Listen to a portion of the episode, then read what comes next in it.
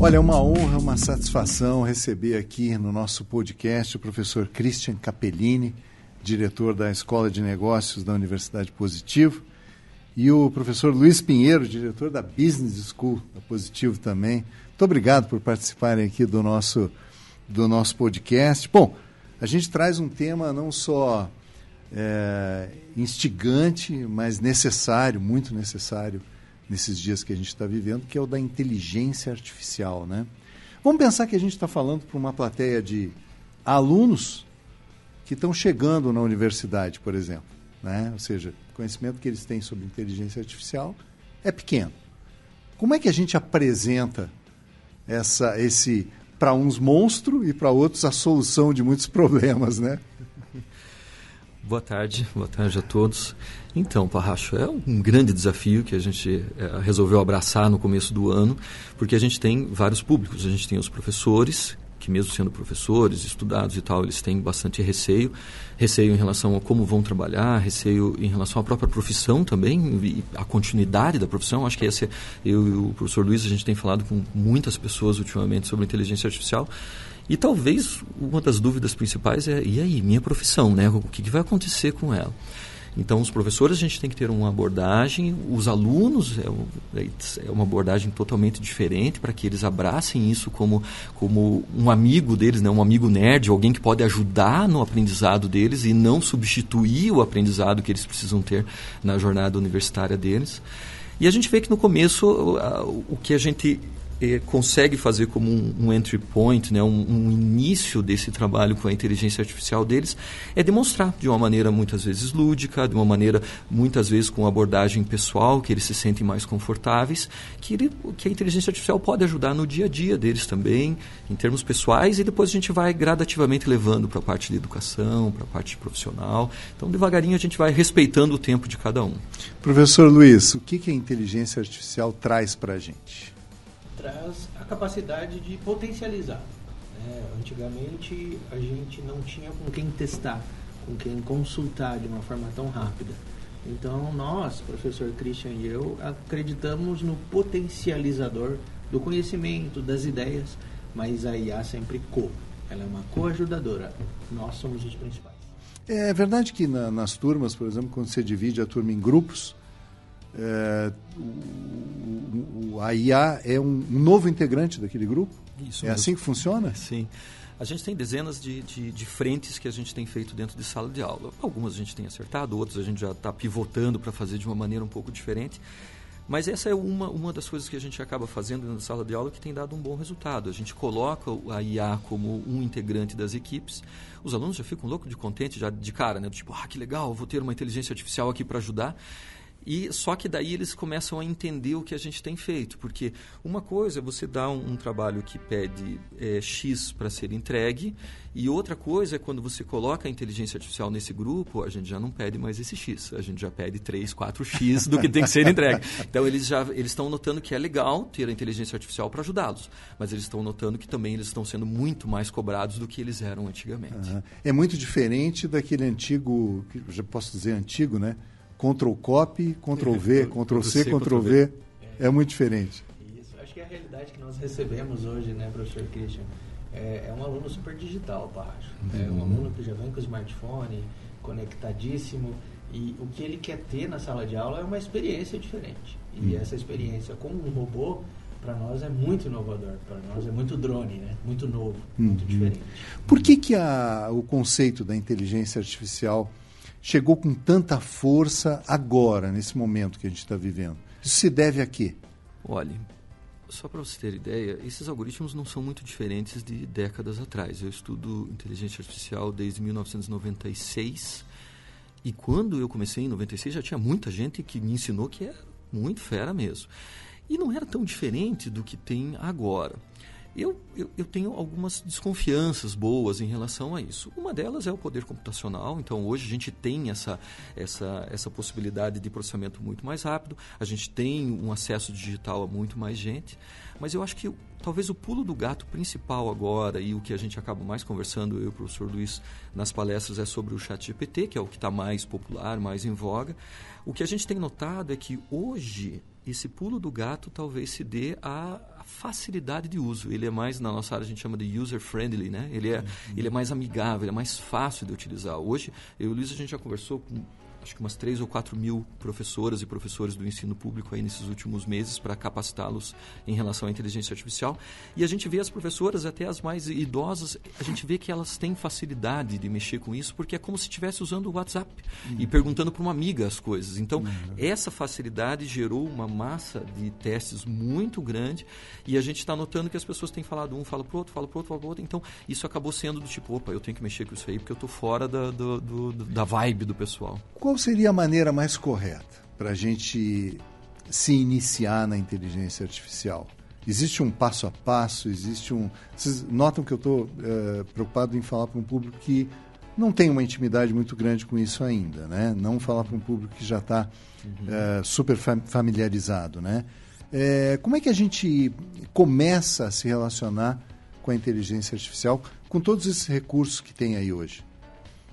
Começa pelo chat GPT. É, o chat GPT é o mais friendly amigo da inteligência artificial. Você entra lá no site, chat GPT no Google, coloca a sua conta, pode ser Hotmail, Google, qualquer conta gratuita, você já tem acesso a uma IA generativa. Você já tem acesso a um robô de forma gratuita, né, em todos os idiomas. Então, quando a pessoa pode ser um aluno, pode ser um empreendedor, pode ser um professor, pode ser um profissional, qualquer pessoa tem esse acesso ao chat GPT. Acessando o chat GPT, você vai fazer perguntas. Então, você pode perguntar como que ele está se sentindo, você pode perguntar é, uma dica para cozinhar, né, professor uhum. Christian? Você pode uhum. perguntar uh, algo sobre o planeta Terra. Então, você pode fazer qualquer pergunta. Então, a nossa dica é adote, né, use o chat GPT como a sua primeira inteligência artificial. Vocês uh, vislumbram uh, já hoje, ou, ou mais uh, pensando no futuro, dilemas éticos em relação à inteligência artificial? Ah, sim. Eu acho que esse é o, talvez a maior preocupação hoje do, de quem está pensando né, a inteligência artificial. No começo do ano, a gente reuniu os professores da universidade, quando a gente falou para o nosso reitor lá, o Roberto de Benedetto, é, pedimos para ele dar uma olhada na, na, inteligência artificial e em algumas poucas horas ele já entrou em contato com a gente, falou no começo do ano, final de janeiro, falou, ah, reúnam todos os professores que a educação já não é mais a mesma. A gente precisa mudar a universidade inteira, a gente conversou com professores de todas as áreas da universidade. E, e, nesse momento a gente começou a ver que com os professores, não só os de direito, de pedagogia, a gente começou a ver um levante de preocupações éticas em relação a isso. E é bastante complicado, porque ninguém tem essa, essa, essa resposta e a gente imagina que o caminho que está sendo percorrido no mundo inteiro em relação a isso, é, é, eu, eu, costumo a, ah, comparar como você deixar crescer uma árvore. Muitas vezes você deixa crescer, vai crescendo um galho meio torto ali, um galho meio torto aqui, você até não quer, mas deixa crescer, deixa crescer. Só que vai chegar um momento em que as coisas precisam ser podadas. Então, a gente sabe que depender da boa vontade, de maneira geral, não é uma coisa muito boa. E a gente sabe que tá, tem usos, inclusive tem países que já até declaradamente não tem nenhum tipo de, de corte ético em relação ao uso de inteligência artificial. Então a gente sabe que coisas ruins já estão sendo feitas e coisas piores talvez serão.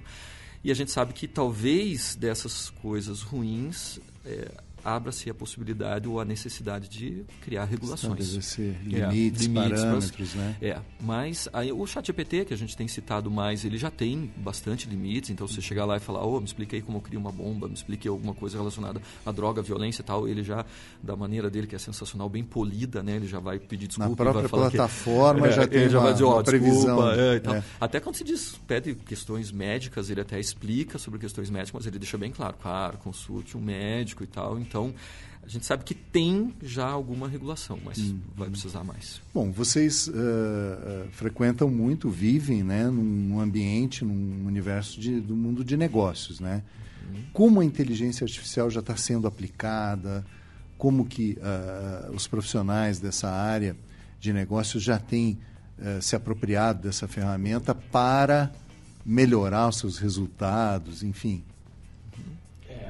É, a, área de negócios é, é uma das mais impactadas, porque é, você tem três níveis: operacional, intermediário e estratégico.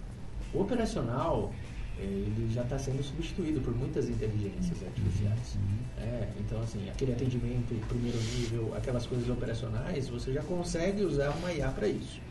Uh, o que nós achamos interessante na área de negócios, e está no trecho do capítulo do livro, é de você testar. Então, eu tenho uma ideia de abrir uma pastelaria em Curitiba, no bairro X. Antigamente, eu teria que abrir essa pastelaria, testar. Se você coloca na inteligência artificial e vai simulando eu acho que é um, um ambiente seguro para você fazer essa simulação de negócio. Então, o que a inteligência artificial traz para os negócios é ampliar as possibilidades de testes, de simulação e de experiência. Então, antigamente era eu e o meu negócio. Hoje é eu, meu negócio e uma inteligência artificial me ajudando a superar muitas barreiras, né, professor? É, te, na área de TI, falando um pouquinho, eu tenho acompanhado, eu sou diretor da, da CESPRO também, que é a maior associação que a gente tem na América Latina de TI. E eu tenho conversado com empresários, isso já desde o começo do ano.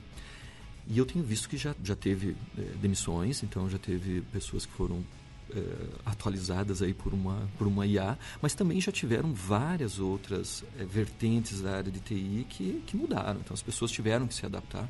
Hoje, inclusive, na universidade a gente tem disciplinas que ensinam a usar a IA para o trabalho, porque não tem como a gente formar um aluno de TI hoje se ele não sabe usar devidamente a IA. A gente vê na área de TI muito do que o Luiz falou, que são empresas também, mas a gente vê que no operacional a inteligência artificial ela programa. Então, se você chegar, você nunca programou, fez um programa na vida, um aplicativo para celular ou coisa assim, ela vai fazer para você. Uhum. Inclusive vai te explicar como é que você publica, como é que você roda, como é que você faz isso, vai documentar, vai te explicar o que, que ela fez. Então, chegou um momento em que uma parte base criativa das empresas de TI, a gente tem visto muitas outras empresas, principalmente do que precisa precisa uma base criativa, essa base já está sendo alterada e depois os profissionais vão deixar um pouco melhor, um pouco mais especializado, porque as empresas precisam.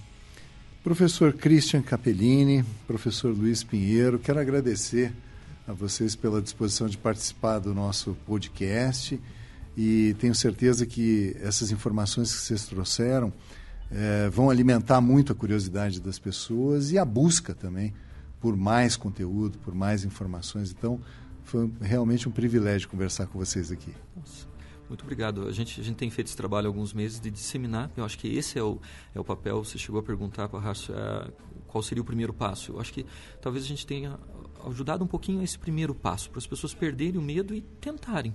E elas vão ver que é muito fácil, muito fácil usar. É, eu diria, Parracho, sobre o futuro, né? A IA não veio substituir as pessoas, né? Mas ela veio substituir as pessoas que não usarem a IA. Uhum, então eu uhum. acho que usem, ela está aí e ela veio para potencializar, para melhorar a gente como seres humanos. Muito obrigado, sucesso para vocês. Para você também, obrigado.